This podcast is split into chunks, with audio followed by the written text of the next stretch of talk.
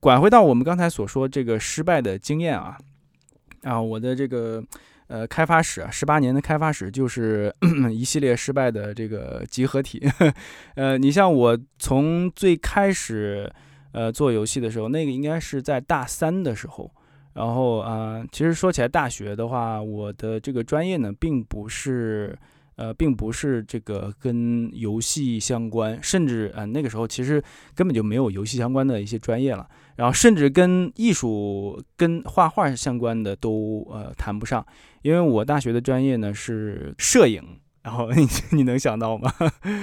对吧？然后我我大学当时为什么选摄影呢？呃，就是因为那高中的时候学习不太好，然后我们家里人看说，哎，你你这个分数线，我估计也就能够够得上我们那个就是新开的这个摄影专业的这个线吧。我父亲是那个那所大学的呃教授嘛，然后他还是有些内部消息的，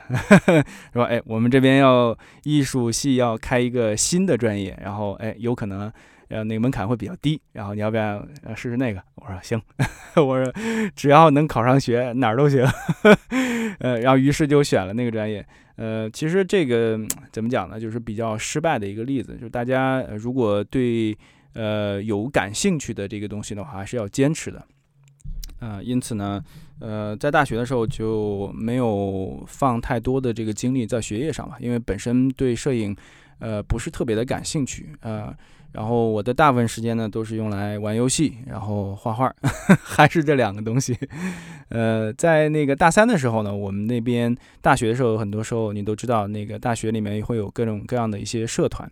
呃，我们那边的社团呢，就是有一个，当时有一个漫画社团，然后就呃让我感觉挺新奇的，就是说，哎，在这么一个呃历史悠久的大学里面，竟然会有一个漫画社团。然后我就参加了这个社团，然后就找到了一堆同好，都是喜欢动画嘛，喜欢漫画，呃，于是呢，我们还在一起做了一些呃这种给一些这种漫画杂志供稿啊，呃，也算是没有浪费大学的这个时光吧。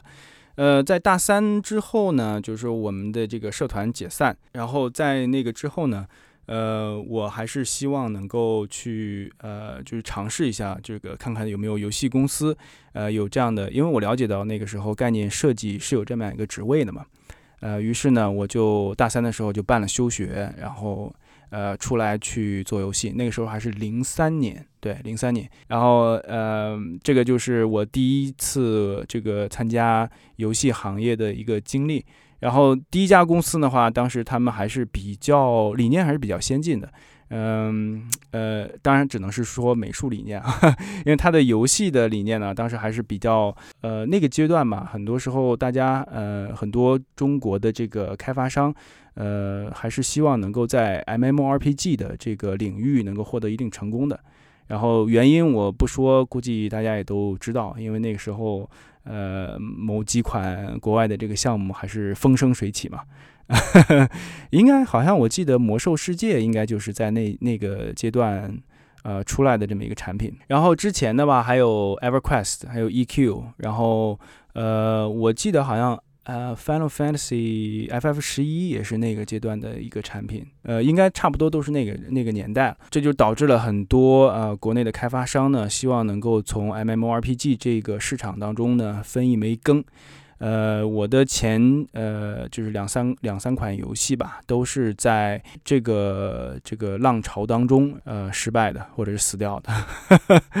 呃，然后第一款游戏呢，我可以讲一下，就是它。呃，死掉的这个原因呢，就是呃，就是没有，就是相对成熟的开发的这个理念。然后它更多的时候，我们当时更多的时候把呃目光聚足在就是呃它的 IP 的这个开发。所谓这个 IP 嘛，就是故事背景啊、世界观啊、营造啊等等等等。呃，我觉得美术当时还是有一定的这个领先的。呃，领先的这种理念的，但是你一款游戏不能只有美术啊，你没有引擎，对吧？没有客户端，没有这些东西，你跑不起来，然后那个是根根本就行不通的。呃，这就是为什么第一款游戏这么快的呃失败的这个原因。在这个之后呢，然后当时我第一个项目是在北京嘛，然后离开第一家公司之后呢，我又进入到另外的一家呃公司，也是做 MMORPG 的这个项目的话，然后呃我还是经历了比较完整的从最开始的这个这个企划，然后到后面的开发，所谓的开发完成这么一个阶段的，呃，但是它死掉的一个原因呢？然后同样是基于啊这个没有比较成熟的一个客户端和成就是所谓叫服务器端嘛，因为呃做网游肯定你都牵扯呃牵扯到一个客户端的实现，一个服务器端的这么一个实现，呃那那款项目的话，可以讲我们到最后公司把项目砍掉的时候，呃美术是全部开发完成了的，然后策划也都全部开发完成了。但是我们没有可以跑的客户端，然后以只有应或者说只有可以测试的跑的客户端，但是没有服务器端。我我我很好奇，那个时候是不是还没有 Unity 或者 Unreal 这样的游戏引擎？呃，那个时候已经有了，已经有了。那个时候好像是我，特别是零三年的时候，好像 Unreal 那个时候就已经还算是比较呃，就相对比较成熟的一个引擎了。嗯哼。那你们是用那样的游戏引擎，不会帮很帮很大的忙吗？呃，第一款项目的话是用 Unreal 的引擎，但是怎么讲呢？那个是那个年代呢，对于 Unreal 这款引擎了解的，呃，这个开发人员其实并不多。然后我觉得它的这个当时这个胃口呢，也相对来说有点大。然后 Unreal 引擎的确它的实现的客户端的里面效果很好，但是呢，呃，它其实存在一个人才开发人才短缺的这么一个问题。呃，像第二款项目的话，我们当时是自研引擎，然后，呃，当时公司的这个老板呢，其实在这部分还是呃，就是花费了很多的一个心血，呃，但不管怎么说，你毕竟是要开发 MMORPG，它是一个在线的游戏，没有服务器端，没有一个好的服务器的这个这个程序的这个一个团队的话，是万万不行的。尤其是其实对于 MMORPG 来说，服务器端。在某种程度上上来说，可能更重要吧。就是比如说，如果有延迟啊，如果卡呀，对，matchmaking 很慢啊，大家会狂抱怨，很快就就离开了。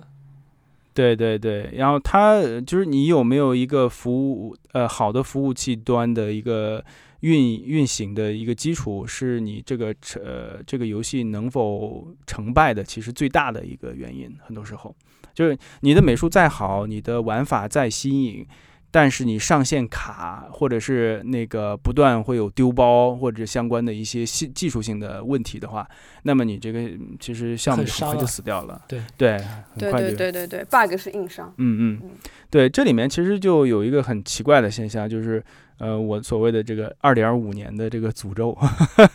因为我这个这个就从我第呃二款项目就开始了，我在那个公司待了是二点五年，就是两年半的时间。呃，后来这个公项目不是垮掉了嘛？然后，但是公司还在，呃，然后那个他没有去开发一款新的这个项目，呃，然后这个当时那款那家公司的这个呃之前的那个。呃，算是负责人吧，然后后来就是跳呃跳到另外一家公司开了一个也是 MMRPG 啊，然后所以这个 没有什么太多可说的。嗯，他当时把我拉过去之后呢，我其实就担任那家公司的这个主美这么一个职位。呃，然后在那家公司的话，面临的是呃就是呃另外的一些问题，就是说，嗯，我当时面临的那个问题呢，就是说。呃，是空降的一个问题，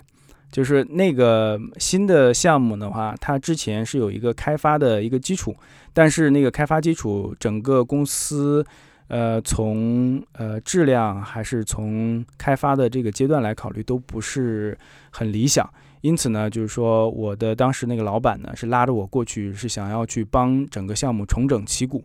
对吧？这就这就是我们行业里面所说的叫空降的这么一个理念。呃，空降这个概念的话，其实很，嗯，很危险的，因为你很多时候要面对的是一个，啊，怎么说，不怎么成型的开发的一个，就是可可以说是烂摊子嘛，对吧？啊，我觉得当时比较呃纠结的就是说，呃，开发的时间很短，然后需要完成的工作量巨大。呃，然后我当时的最主要的目标呢，是要给呃美术的这个质量上往上去提一个档次，呃，但是时间非常有限，应该是我记得在呃提出的要求，当时是在三到四个月内要把四个种族、八个男女各两个角色嘛，对吧？四个种族八个角色，外加呃可能二十十到什么四十集，可能总共呃三到四套的所有套装全部重新制作一遍。三到四个月内，哇，这个很赶啊！是你一个人吗？你有团队吗？呃，我，这 怎么可能只有我一个人？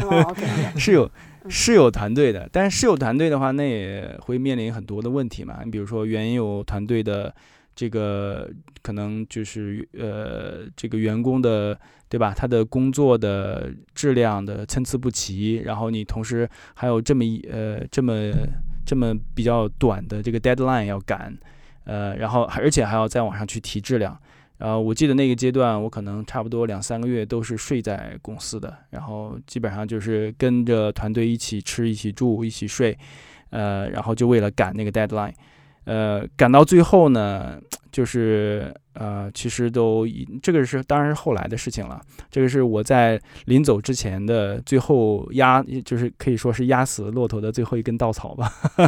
之前的话还有很多的一些呃过程就不再进行详述了。呃，但不管怎么讲的话，就是我觉得这个从呃这款项目后来这款项目的话，其实也没有受到比较好的市场的反馈，然后呃上市是上市了，有可能在上市之后的一两个月内就死掉了。然后我总结出来，对，然后当时项目就是死起起落落，死死呃这个生生的，其实这个现象还是很普遍的。然后我总结一下那个项目的话，它的这个失败经验就是说。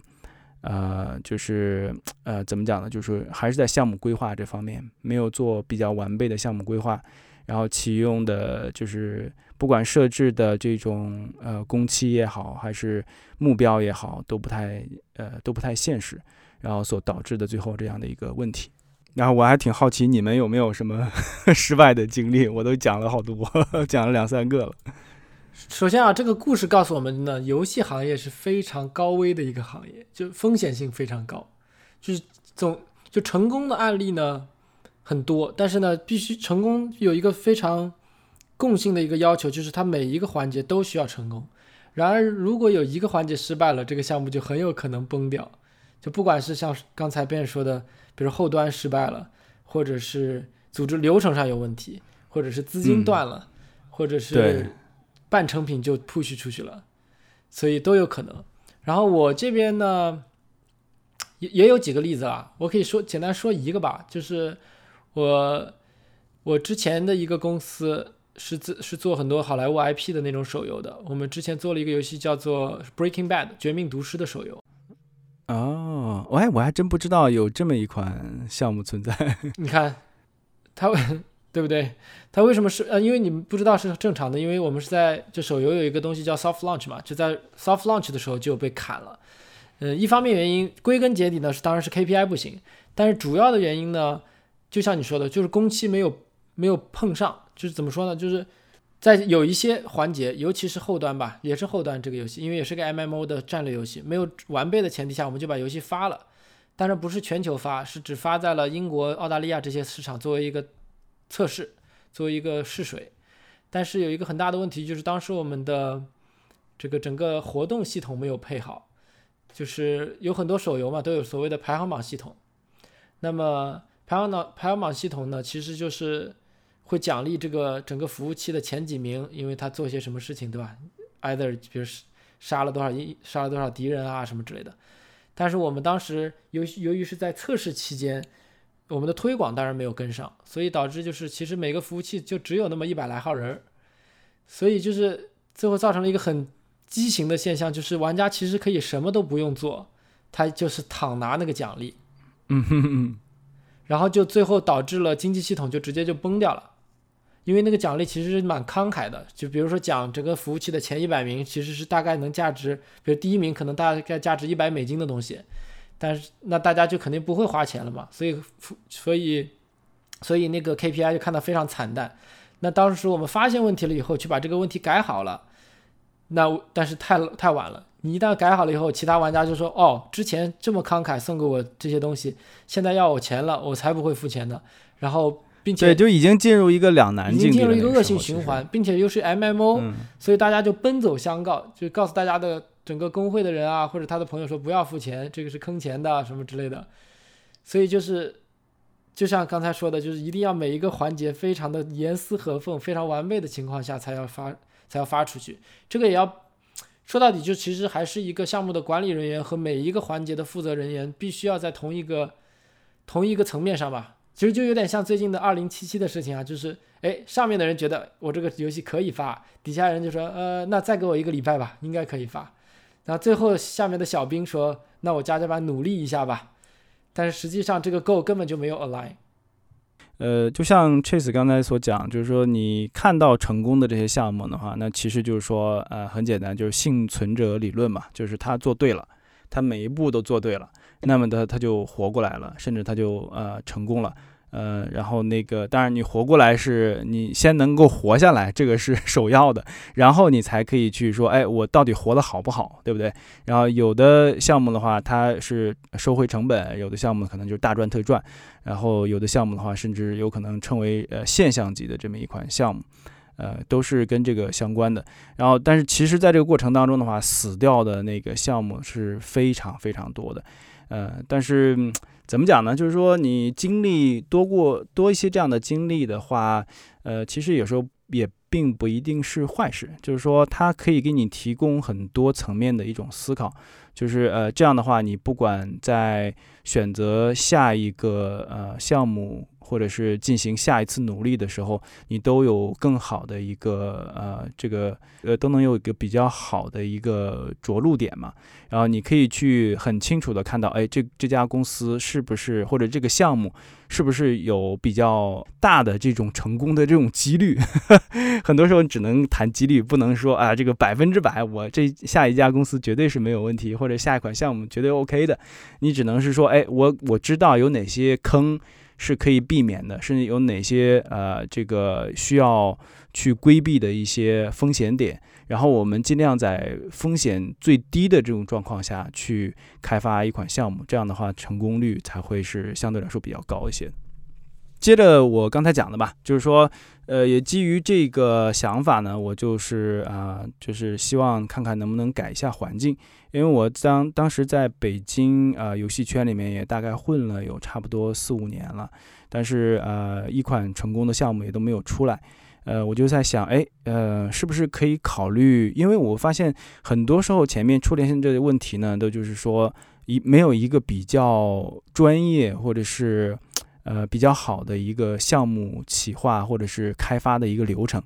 那么我就说，哎，有没有这样的一些公司，就是说它已经有比较完备、比较成功、比较呃这个流畅的一个开发的流程或者理念了，然后我进到里面。我就有点进有有点类似于进到一个呃运运转正常的工厂里面，对吧？我先进去看一下，我先熟悉一下它的这个流水线是怎么来进行运作的，然后我在这里面去呃学习，对吧？先学习看看，哎，什么样是一个正常的、比较好的一个开发的流程或者是理念，然后我再去去说，哎，我看看我自己能够去做到什么样的一个一个工作，能够把我的这个部分的能力发挥出来。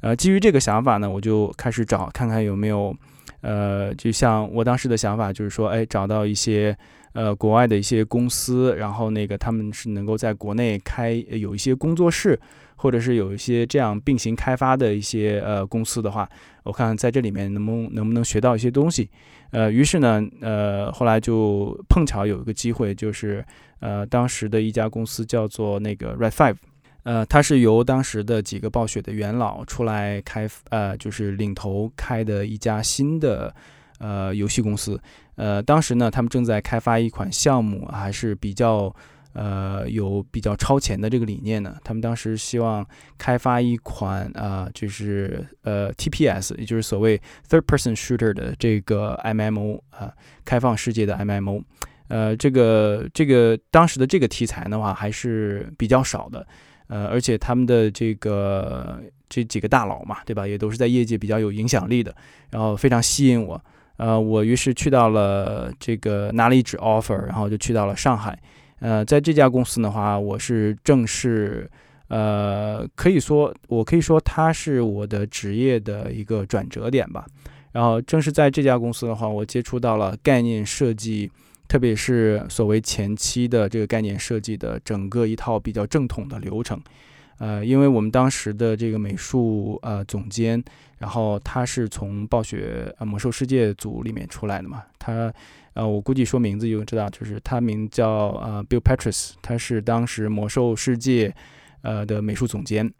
呃，然后那个呃也就是跟 Billy 一起工作的这段时间呢，我是接触到了非常严谨的这个美术前期的开发的理念。然后从模板呐，开发的模板，从呃工作的这个这个这个工序，然后包括每一呃每一个创意的这个质量，然后它是怎么进行界定的，然后有了非常好的一个了解。但是呢，就是说呃，我觉得人生呢有时候就是这样，起起伏伏嘛。然后我到底还没有打破我那个两年半的这么一个诅咒。然后，呃，于是两年半以后呢，就在我们呃这个上海分部，然后，呃，觉得都哎一切开发都很顺利的这个情况下呢，呃，就是呃我尝到了就是人生中的另外一个失败的这个 滋味，那就是，呃，这个公司然后又又垮掉了。当然这次的，嗯。这这这次呢，原因呢，呃，就像我刚才说了，就是公司从开发这方面还是有比较好的一个理念的，然后呃，前景啊，还有包括开发的这个流程还是比较顺利的，但是公司的经营层面上面出出现了一些问题，也就是刚才像 Chase 所说的，就是资金链上面出现了一些问题，对吧？然后因为员工要吃饭，然后开发的。这些软件、硬件，还有这些东西都是需要呃简单嘛，都是需要钱的。然后，当你资金资金链上出现了一些呃，就是周转上的一些问题也好，或者出现了一些断层也好，那么呃，直接带来的问题就是你没有办法再运营下去了。啊，或者是公司有可能基于一些策略上的考虑，我不得不考虑说，哎，我是不是要去把某些部门关停掉，然后省下我的这个资金来继续我后续的这个开发，让最起码让公司活下去。呃，很反正很不幸吧，就那个时候呢，呃，就是红 Red Five 的这个上海分部嘛，就成了一个相对来说，呃，比较比较呃，成了一个牺牲品嘛。然后那个我们当时部门就被砍掉了。然后这个也是我当时受的打击比较大的，因为，嗯，就是大家在一起工作很顺利，就像 Chase 刚才所讲，就是这个 momentum，然后你是能够感觉出来的，然后你能感觉到，哎，我们在一起工作很顺利，然后开发的成果也很好。但是就在这个时候呢，公司的经营层面上可能出现了一些一些问题，啊，这就再次验证了嘛，就是说，不管是。呃，是是呃，游戏的设计理念也好，还是呃美术呃这方面也好，还是程序也好，甚至到呃资金的管，甚至到资金，然后包括管理，任何一环出了问题，然后都是对于开发组来说比较致命性的这种打击。基于你之前的所有的经验，就会不会说去去大厂就会少一些这样的问题？呃，可以这样讲吧，就是我觉得在你的呃，就是职业的这个旅途当中，如果你一开始刚进入这个行业的时候，我是推荐你去呃进到一些大厂的。特别因为这些大厂的话，它不管是工作的流程也好，还是产品开发，还有这个运营的理念各个方面的话，相对都比较成熟。而且，呃，这些大厂嘛，就是它的项目有可能也会比较多。所以呢，你其实作为一个新人来讲的话，你到里面是可以得到很多成长的机会的。就是你可以看到很多，哎，虽然我可能做的只是简单的一个工序，你比如说我画贴图，对吧？我可能做模型，但是呢，你可以接触到很多相关的这个职业，相关的这个行业，然后你可以去了解到他们的一些呃，这个这个需要的一个标准是什么样的。所以就是如果你作为新手的话，我其实建议你去大厂去体验一下。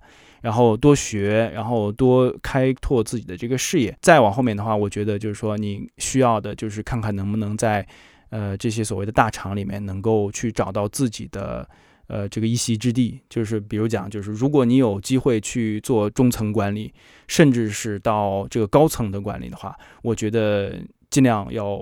就是挤，哪怕挤破头也要往也要往上去走。呃，因为我们其实刚才谈到的这个视角的问题，也说过这相关的一些东西，就是你呃，不管是你如果只是最底层的员工的话，那么你的视角是受限的。然后你只有呃，对我胜任了手头的工作，然后我再去多 cover 一些其他的部分的东西，然后我。又胜任了那部分工作，然后我又去 cover 另外一部分东西。等我把这整个开发流程东西都掌握到了，那个时候的话，哎，也许我的经理就会说，哎，你要不要去试着去做中层？那个时候，答案一定是 yes。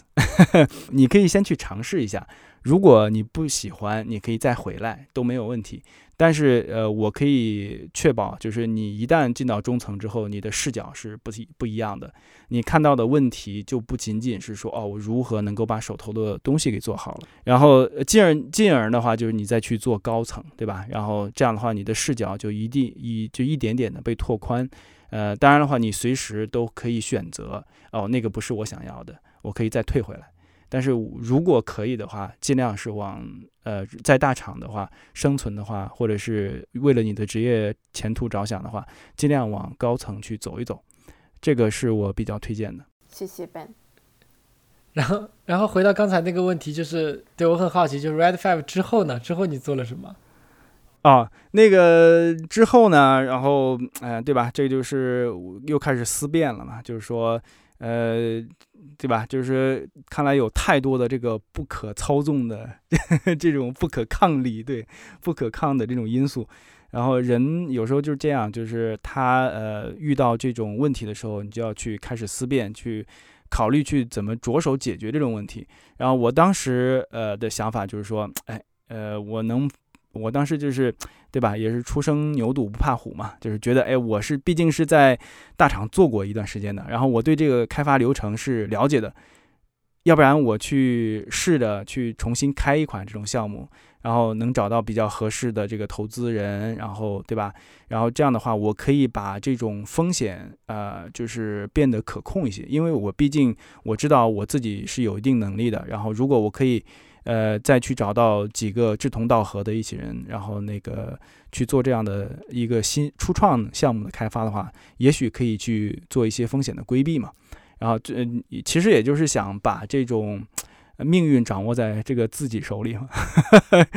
呃，说的好听一点。呃，于是呢，那个时候离开红五呢，然后呃，反正也是经历了一段比较低迷的这个阶段。呃，不过正好那一段时间也可也是面了很多的公司，然后也是为了下一步的这个呃工作呢，然后做准备。呃，在那个时候呢，就当时跟呃这个搜狐畅游当时的一个上海的开发部门，然后呃就是跟他们的老总然后见了面，呃，他们对我的一些东西还是开发理念也好，还是想法也好，还是蛮欣赏的。呃，正好他当时有一款新项目正在前期的这个开发过程当中，于是呢，我就加入那个项目呢，就是做呃这个美术指导的这么一个职位，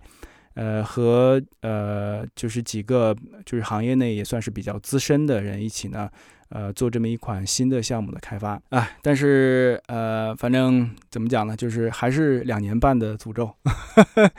然后两年半 左右呢，然后这款项目也。呃，夭折了，然后就是说没有通过所谓叫内部的这个就是 green light 嘛，呃，没有通过这个绿灯，就是面临的问题呢，其实跟之前的也也又不太一样，就是我们当时的这些各个部门的这些呃，可以说发起人嘛，都是比较资深的，呃，但问题在于啊，我们没有这个没有一个团队。然后，因为整个到项目到最后关闭的时候呢，我们团队里面也只有六个人，然后二 D 美术只有我一个，然后三 D 只三 D 美术只有我的一个朋友，然后有一个策划，有一个程序，然后呃，另外还有一个辅助的一个策划，就我只有我们六个人。反正也证明了，就是不管你能力多大，呃，没有团队，然后就是任何对于。呃，游戏这个，特别是 MMO 嘛，因为当时做的还是另外一款 MMO。作为这么一个大体量的项目来讲的话，它的呃，它都不是一个六人的团队都能够吃下的，啊，所以呢，就是我们当时还是，哎，怎么讲，高估了自己的这个能力吧，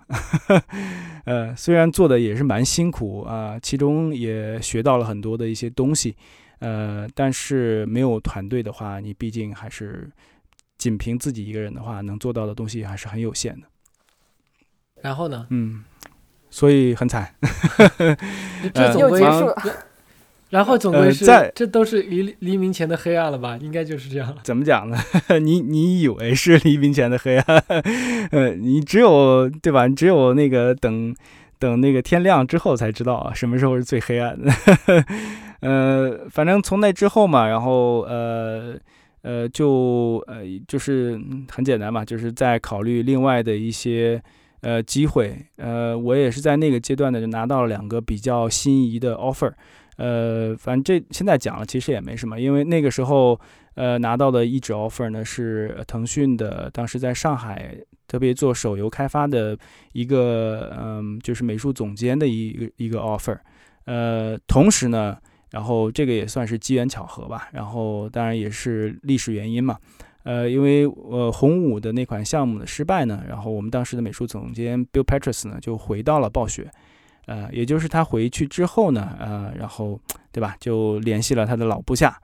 也就是当时的，当时我，然后问我有没有兴趣，呃，说暴雪当时在开发一款新的项目，呃，然后，然后当时，于是呢，我当时就拿到了两纸 offer，呃，这个这两个 offer 基本上一个天一个地啊，一个是呃国内大厂的美术总监的职位，然后另外一个是呃暴雪的，呃，可以讲最。基础的这么一个美术员工、美术设计员工的一个职位，嗯，然后在这个基础上的话，呃，其实我也没有做太多的挣扎，因为，呃，我本身就是一个暴雪粉，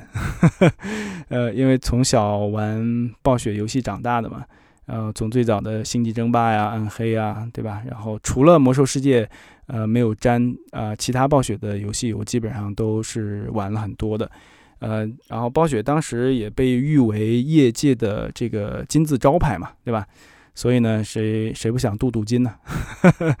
呃，哪怕是哪怕是最底层的员工，也要也要爬一爬。对啊，而且我觉得你这是老熟人，他从美国给你发 offer 还想着你，说明你们的关系是非常铁的，就过去就有人罩着，会很 会很开心。哎，这个也是正常的嘛，对吧？如果你和我共事这么长时间，我们是有一定的合作的默契的。呃，那么我如果有机会的话，我也会去，对吧？就是 这个，并不是说我们呃非要讲这个人情啊或者关系啊，这个是我觉得是很自然的。就是他任何人之间的话，他都是有有一种呃默契感。然后如果这个默契感存在的话，那么其实工作起来会很顺利。嗯，后面的事情的话，呃，说说简单也简单，说复杂也复杂。呃，反正就拿了暴雪的一纸 offer，然后在差不多一二年左右的时间呢，就来到了美国。呃，那个时候其实呃还是对我来说还是人生的比较大的一个呃决定吧。呃，因为我那个时候呃是把国内的几乎所有的这个东西全都给。呃，就是能当的当了，然后能卖的卖了，然后当时带着我的太太嘛，然后还有我家的一只猫就过来了，嗯，然后反正那个时候连车也不会开嘛，然后我当时还记得在呃刚下飞机的时候，就就是就是就是满就是满脸问号嘛，属于那种，因为发现在美国没有。嗯，美国没有公共交通的，你知道，特别是在洛杉矶这边 没有，然后没有车然后挺，对对对，然后还在这种情况下，呃，反正刚开始的话阶段的话也是蛮艰难的，呃，一方面要适应新的环境，呃，不过还好，就是我个人的英语还还算可以，所以呃，就是最起码呃，在这边生活是没有什么太多问题的。呃，也就是在开发那个时候，我们开发那款项目的话，然后大家可能有点了解，就是叫泰坦，呃，这款项目啊，大名鼎鼎的泰坦。对，然后反正我不说太多，大家有可能也都会从一些侧面了解到相关的一些信息。呃，反正后面你你可以预料到我的这个下场了。二点五年泰坦结束是不是？这个真不对这个对对，这个真不赖你，这个嗯，然后呃，我希望，呃，然后那个对，然后当时我还讲了，当时我我们那个项目后来不是重组之后嘛，我当时还在说，这个不是因为我吧，这真不赖你。呃呃，挺逗的，呃，反正呃，就是不知道就是什么情况下，两点五就是二就两年半之后嘛，然后我们呃又被这个项目又被砍掉了。呃，说实在的话，我作为作为一个新加入团队的一个人，一个员工的话，呃，跟团队和项目磨合时间不算特别长，因为两点五年对于一个呃暴雪的游戏开发来讲的话，其实呃不算很长，对，呃，因此呢，就是说在那个时候的话，呃，但是我在那个时候的话还是呃有一些了解的，就是说为什么项目呃有可能会出现这样的一些问题，多的我就不再多说了，我可以总结一点，然后我在这次失败的当中得到的教训呢，就是呃，即便是你。有一个非常非常强的团队，就是世界顶级的游戏开发人才在一起，但是如果你们没有能够拧成一股绳，或者是找到一个比较好的开发的突破口的话，一款项目的难产也是不可避免的。反而有时候大项目团队更难拧成一股绳啊。因为人多嘛。呃，也不是说人多少的问题，就是说，嗯，大家都很资深，然后都有很好的这个想法和理念，但是呃，Bigo，，你刚才问到一个问题，我觉得问得挺好，就是说你怎么去决策，就是说，哎，大家都有好的想法，有好的点子，然后你选谁的时候，这就需要一个非常强大的一个决策团队。特别是一个非常资深的团队，大家都有很好的想法的时候，那么你这个决策的团队的重要性就愈加重要，对吧？呃，其实你像三个这个臭皮匠，我们所说顶一个诸葛亮，这个对吧？这个例子自古就有，就是三个臭皮匠为什么他很容易达成一致呢？那就是说，因为他们他们的想法都很简单，大家选出来一个方向，我们实施就 OK 了，对不对？但是你三个诸葛亮在一起，哎呀。太难了，你能理解吧？对，每个人都觉得自己的 idea 是最好的，谁也不服谁。所以这个时候，我觉得团队之间，就是说，不管你你请了多么牛的人，这些人一定要能够合作，互相信任彼此，互相就是说推崇彼此，就是才能做事情。就是不然请了厉害的人，但是他们不能 work together，就就会就是就是一个很大的问题。对，这个有时候其实是靠人，但是还有时候是靠这个制度或者是管理了。对对对，怎么讲呢？就是说，呃，你的一个产品的决策、开发的理念，然后呃，美术还有这个 IP 这方面的一些创意，呃，包括客户端、程序端这个运行的稳定性，然后它的这方面，然后甚至包括呃这个企业运转的资金，然后经营的理念，还有甚至你的企业的文化等等这一系列的东西呢，都会为你的呃产品是否能够成功，然后提供了其实很多重要的一些因素。呃，这也证再次证实了，就是说一款项目，呃，能够开发呃成功，然后并且上市，呃，是一件非常不容易的一件事情。嗯，对，先不谈它的商业成功与否，真的是如果能把它做出来，并且非常顺利的上市，已经是非常大的一个成就了。但是，但是，但是，我又觉得说，反过来讲，假设你培养了这样一个团队，这个团队有厉害的人，他们可以 work together，那么他们也许第一款游戏不成功，但是通过这一款游戏的磨合，让他们成为一个好的团队，那么他们在在后面做其他的项目成功是指日可待的。这不就是泰坦的例子吗？哦，对，呃这不就是守、就是守望的例子吗？对啊，守望的例子，这个就是憋大的故事。嗯，对啊，这个这个这个借了 bagel 你这句话嘛，对吧？这句我往后面你把我你帮我把故事给讲了，所以我后面就不用讲了。后面的确就是这样的，就是对吧？产品出了问题，然后怎么去解决问题，而不是说呃，对吧？解决呃就是解决提出问题的人，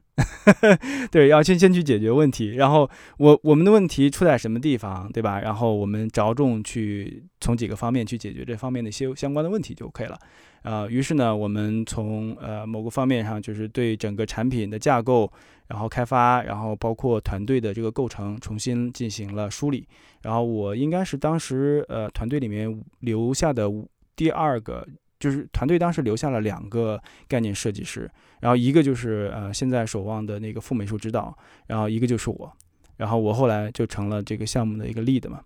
呃，然后呃就是我们呃这几个人再加上。呃，一些资深的这个核心团队的一些成员，然后我们等于说，呃，卧薪尝胆吧，因为当时，呃，怎么讲呢？公司其实暴雪从很多层面上是给了团队非常大的信任，就是在这么大的一个失败的前提条件下，然后能够给予你机会，让你重新再扳回一城，我觉得这个是。呃，可以，我可以吹，呃，往后面吹十年的这么一个经历，对，呃，而且我觉得暴雪很厉害的一点就是说，当这个团队做了一个项目失败之后。做那个团队的人竟然没有没有散，因为很很多情况下是说项目不成功，这个团队也散了，你没有办法把这些核心人留下来，希望他们在一起做这个项目。但是但是守望的这个团队是说，他把做泰坦的核心人人留下来了，他们还是能还是在一起做，一起合作做东西，还愿意彼此合作，我觉得是很难得的现象。对，这也牵扯到很多公司的文化嘛。我刚才提到了，就是公司文化也是其中呃，就是一个比较重要的原因。呃，反正暴雪呢，在人文关怀啊，包括对于员工的这个关怀啊，这这方面的话，做的还是比较到位的。呃，反正我觉得，呃，作为大厂嘛，然后暴雪在这个文化的这个营造，还有对于团队的这个员工的一些关怀这方面做的还是不错的。然后很多呃，像项目，任何的一个公司或者项目都会遇到困难嘛，对吧？然后关键是你遇到困难之后，你做的这些决策是什么样的？然后呃，其实当时的团队的拿到的很多的一些呃，会有一些比较好的这个人文关怀的一些方案，就是你可以选择，当然就是团队会有优先决策，呃，哪哪些人可以留下来。然后对于呃没有留下的那一部分员工的话，他们有这个优先选择权，可以去到别的项目。然后其实暴雪因为大公司有这点好处嘛，它有很多其他的项目，然后很多公司内部的人员流动呢也会相对来说比较自由一点。然后呃有一部分的这个我们当时的呃同事呢就呃来到了暴雪其他的一些项目，然后所以呢就是他们也等于说为暴雪其他项目的开发做出了很多的这种贡献。呃，然后呃，同时呢，我们这部分人呢，留下的人呢，就卧薪尝胆，因为呃，任何人都不希望在自己的这个职业旅途中，呃，对吧？然后留有这么一个，呃，不能说污点吧，只能讲一个失败的案例。然后我们当时其实下了很大的决心，呃，我还记得 Jeff Kaplan 就是在员工大会上，他其实呃当时的一个举动呢。当时让我们感觉到很有压力，但是后来其实我觉得这个是我们呃通往前进道路上的一个一个动力。呃，他当时在员工大会上就说，呃，几年以后，三年以后或者三年半以后，具体多少时间我记不得了。然后他说我们要让这款项目上市，然后这个这个基本上在暴雪里面，然后可以称为是神话一样，对吧？一个新的 IP。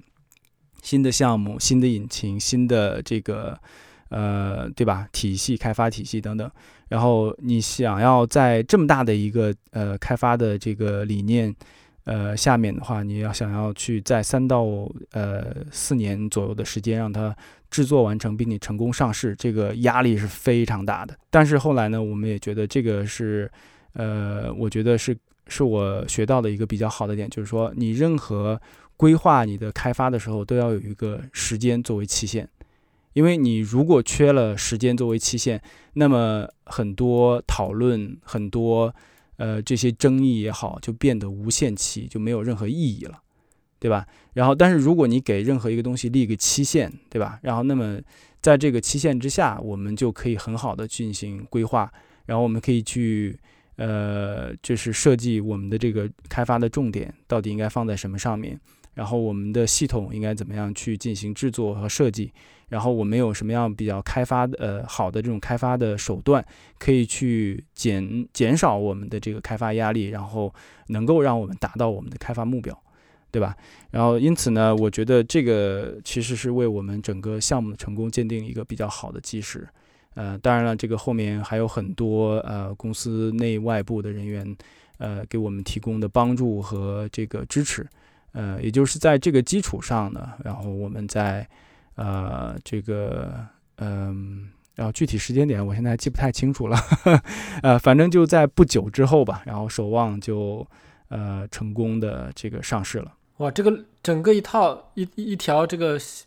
职业发展历程听下来是非常的传奇啊，而且也非常的有借鉴意义。我在想，就是可能帮着一些其他的小伙伴，尤其是想做概念设计的小伙伴，问一个问题，就是。如果我想做概念设计，我如何入行呢？尤其在现在这个时代、这个职业背景之下，需要我有一些什么样的技能？需要哪些软硬的实力？或者说这个东西是需要天赋的吗？呃，我我们先撇开天赋不谈啊，因为那个是另外一个层面的问题。呃，如果呃如果那个大家对概念设计这个职业比较感兴趣的话，呃，特别是对于呃游戏概念设计比较感兴趣的话，为什么我要单独提游戏概念设计呢？呃，因为呃怎么讲呢？就是说你如果只是纯粹的喜欢做。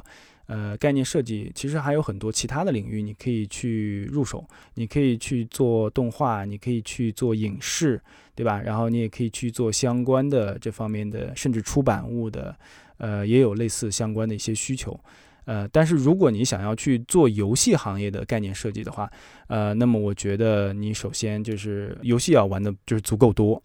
呃，因为你的呃，对于游戏的理念和理解，会对你后期工作成功起到一个比较大的作用。其实很简单嘛，就是说，如果我给你讲，哎，这个我需要设计的这个角色需要 A O E 的这个技技能设定，什么叫 A O E？然后你了解不了解，对不对？然后我我如果说这个角色它的设计是需要做 D P S 的，那么你对 D P S 有多少了解？然后，对吧？这个东西虽然讲起来，呃，可能只是一些理念而已。你比如说 DPS 就是 damage per second，或者就是输出嘛，我们所谓的这个输出这样的一个角色。但是呢，就是说你如果不去亲身触地的去玩，呃呃，就是更多的这些类型的游戏的话，你对于整个呃设计的理念、设计的要求，你的理解的这个。层次和深度呢是不够的。然后你比如说我说 DPS 这样类型的角色，那么你如果你玩的游戏不够多，那么你很可能你的设计思路就会局限在一个非常简单。你比如说我只玩过某一款类型当中的 DPS 角色，你设计的角色就会太过局限于这种类型，对吧？然后那么就是对于你呃的这个。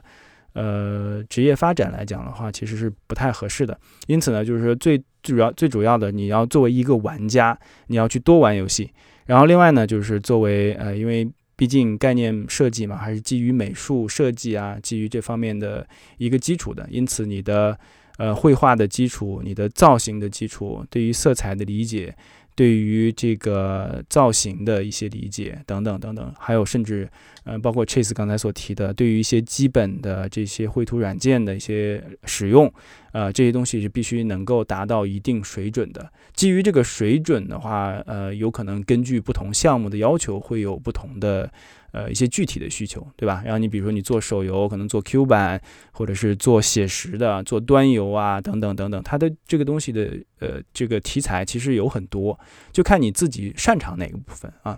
所以这个就是我可能。呃，给新入行的这个同学呢，就是提的两点，一个首先呢就是多玩游戏啊，特别是如果你能够对游戏当中的一些呃理念，然后设计还有这东西能有有一个比较深层次的理解的话，然后这样是最好的。呃，另外一个层面上的话，就是说你的基本功，然后你设计，呃，你有没有你有没有独立设计角色或者是场景或者是武器相关的。一些呃经历也好，或者是做过一些相关的尝试也好，这些都是能够决定你是否能够成功的进入这个行业的一个主要的原因。嗯，你刚才说的第一点，就类似的问题，我们问过之前的很多嘉宾了，大家都说过同样的这一句话，就是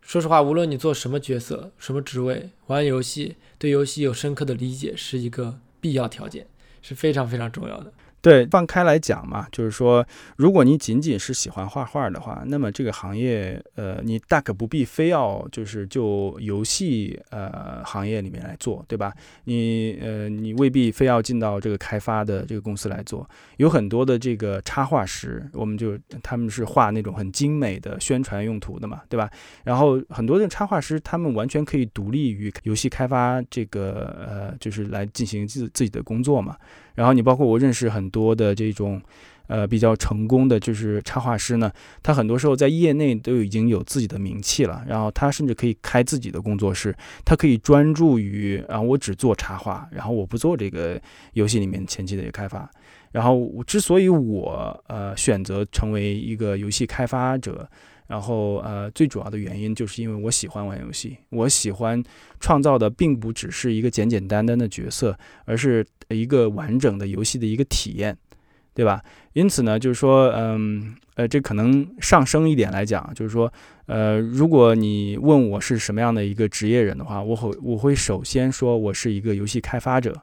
然后其次我才是我是呃游戏开发部门当中的概念设计呃这个职位。但是在这个在更高层这上来讲啊，我首先是一个开发者。对，这个这个非常非常重要。其实，在座就我，还有 Bagel，包括 Ben，我们三个其实都是有一个非常同样的 goal，就是喜欢做游戏。但是我们是通过自己的哪怕软件或者硬件实力也好，来在游戏的这个 team 里发光发热。但是这个同样的 goal 是不会变的。对对对，然后都是基于游戏对游戏的这种喜爱嘛，对吧？然后我们才要想要去做这样的一种开发，不然的话，然后又苦又累。对吧？然后风险如此之高，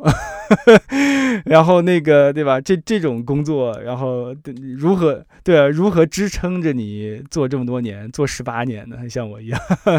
呃，其实你说到现在的话，我还有没有兴趣呢？我答案肯定是有的。然后因为呃，在这个职业成长的这个路途当中，呃，其实还有很多我没有涉及到这个部分。呃，这个其实我可以呃拐回头来讲一下刚才 Bagel 问的那个问题，就是说我刚才回答了一半，呃，然后就是说在你的这个职业旅途当中，你是如何从一个新手成为一个大师，你懂吗？然后他这样是有一个人生的旅途的。那么就是在刚开始的时候，我讲了，就是你可以去大厂去学习，然后拓宽视野，然后在这里面看看能不能尽量的去呃提高自己的一些责任感，然后。让自己承担更多的责任，然后开拓自己的视野嘛。呃，但是到了一定程度的时候呢，你需要考虑的是另外一方面的问题，那就是，呃，我如果你觉得我有自己足够的能力了，呃，那么你需要考虑就是我现在所处的这个环境是不是能够支持我去做更大的一些改变。如果我想要去对于项目开发决策还有管理有更多的话语权。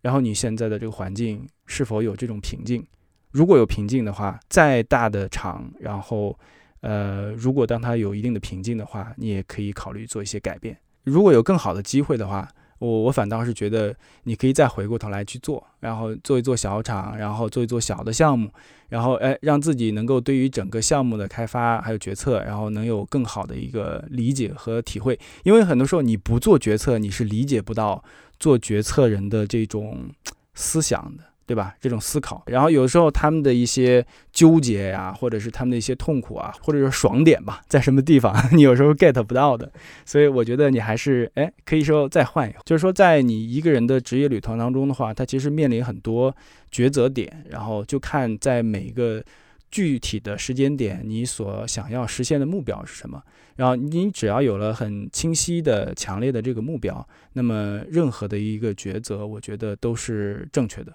然后我还想问一个关于你刚才说的第二点的问题，就是说作为一个新手啊，必须要有首先熟练掌握各种软硬件，这个软件呀，或者是绘画的功底。那么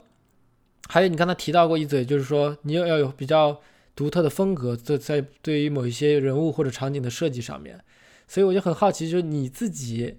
的风格是如何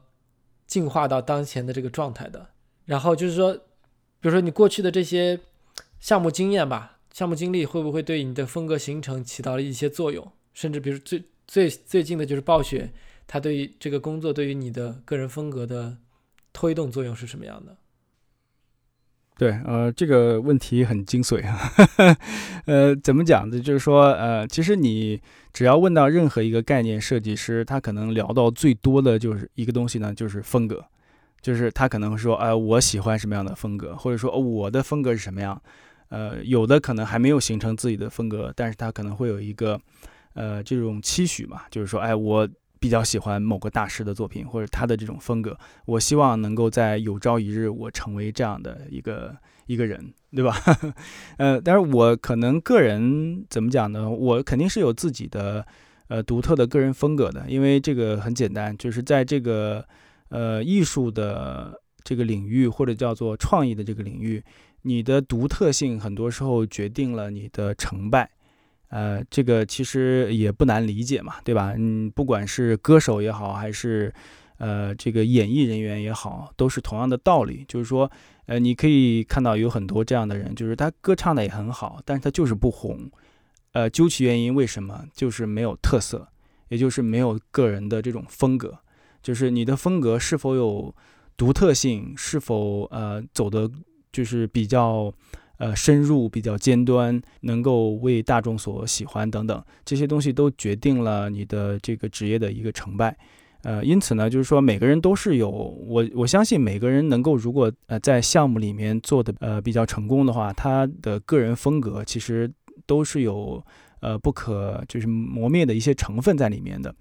呃，我的个人风格的话，其实更多的是受到呃我接触到的这些媒体啊，或者是。呃，相关的这些题材，然后可能给到我的这个影响，然后一点一点积累出来的。因为我从小都喜欢，呃，日本的这个漫画，然后后来有很多喜欢很多，呃，美式的这种漫画等等。呃，因此呢，就是说我的这个个人风格里面，你可以看到，就是有一些日式的漫画的影子在里面，当然也有一些美式漫画的这个风格在里面。可能大家从我的作品里面了解比较多的话，可能是从《守望这》里面，但其实我参与的项目的话，也风格其实差异化还是蛮大的。然后我像做过 Q 版的一些游戏，我做过一些。呃，这个甚至说国风的一些游戏，然后我做过，呃，像炉石的一些卡牌，然后我也给他们做过很多这种卡牌的一些绘制，对吧？像这些东西的话，我觉得其实某些层面上来讲的话，只要你有个人的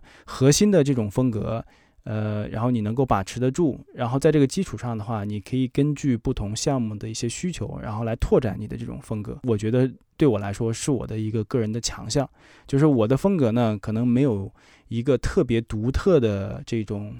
呃风格在里面。然后或者你可以说，我根据项目的要求不同的话，我会延伸出或者是发展出一些不同的这种风格出来。我觉得你就是像那种 T 字型的人才，就是说 T 的话，你有一个风格是你特别擅长的，或者说大家认可的是是是你的风格，但是你也有呃，特别是在大厂里，就是在游戏公司工作，你需要非常 flexible，就是说前面什么样的人人留下来的这个风格，你要能够很快速的，就是能够呃学习这种风格，然后能够去做这个事情，因为游戏公司就是就是有的时候根据项目啊，根据人员的流动啊，就是你需要。需要去做一些呃不属于你自己个人风格的东西。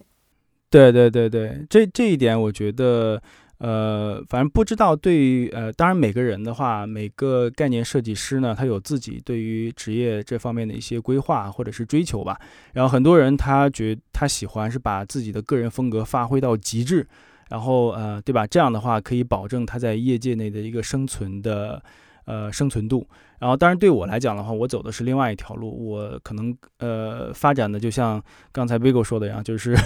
呃比较呃相对来相对来说比较自由度比较高一些，然后广度可能更广更多一些。呃，这样的话，我觉得，因为我个人来讲的话，我的兴趣比较广泛，然后我想做的东西，想接触的题材也有很多。然后呃，我是希望自己能够成为一个。呃，不能说呃，这个不能说什么面面俱到吧，但是最起码，然后能够有呃不止一套呃这个比较擅长的这个风格在里面可以掌握到。那么这样的话，我在整个业界的生存，然后包括我的职业发展，都会有一个相对比较好的保障。很多那个朋友也会问到这个关于天赋对于绘画设计啊，或者是作为概念设计，我们今天所讲的这个主题之一，它的这个到底重要性有多少呢？然后，呃，我不敢说呃代表很多人啊，但是对我来讲呢，我觉得天赋是非常重要的。呃，应该说它决定了你起点的高度，也决定了你终点的高度。就是一个有天赋的人的话，他的呃他的初始阶段所达到的这个高度，和他最终呃能够达到的这个高度，是很多没有天赋的人难以启迪的。呃，这样说出来的话，可能会比较残酷一些，呃，比较会残比较残酷一些。但是，呃，我觉得任何一个在职业这个圈子里面。然后，呃，有所接触或有所打拼的人的话，都应该会对这个东西有点了解。你因为你要对自己的这个位置有一个正确的一个认识嘛，对吧？这样的话，你才能呃去找到自己的一个方向。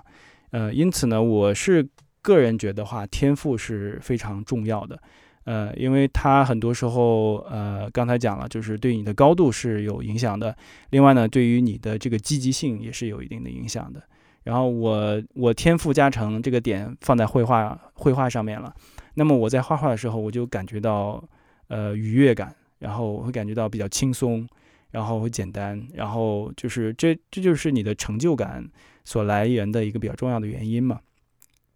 啊，在这个基础上的话，如果你天赋点加在了画画上面，然后你去搞体育。对不对？然后，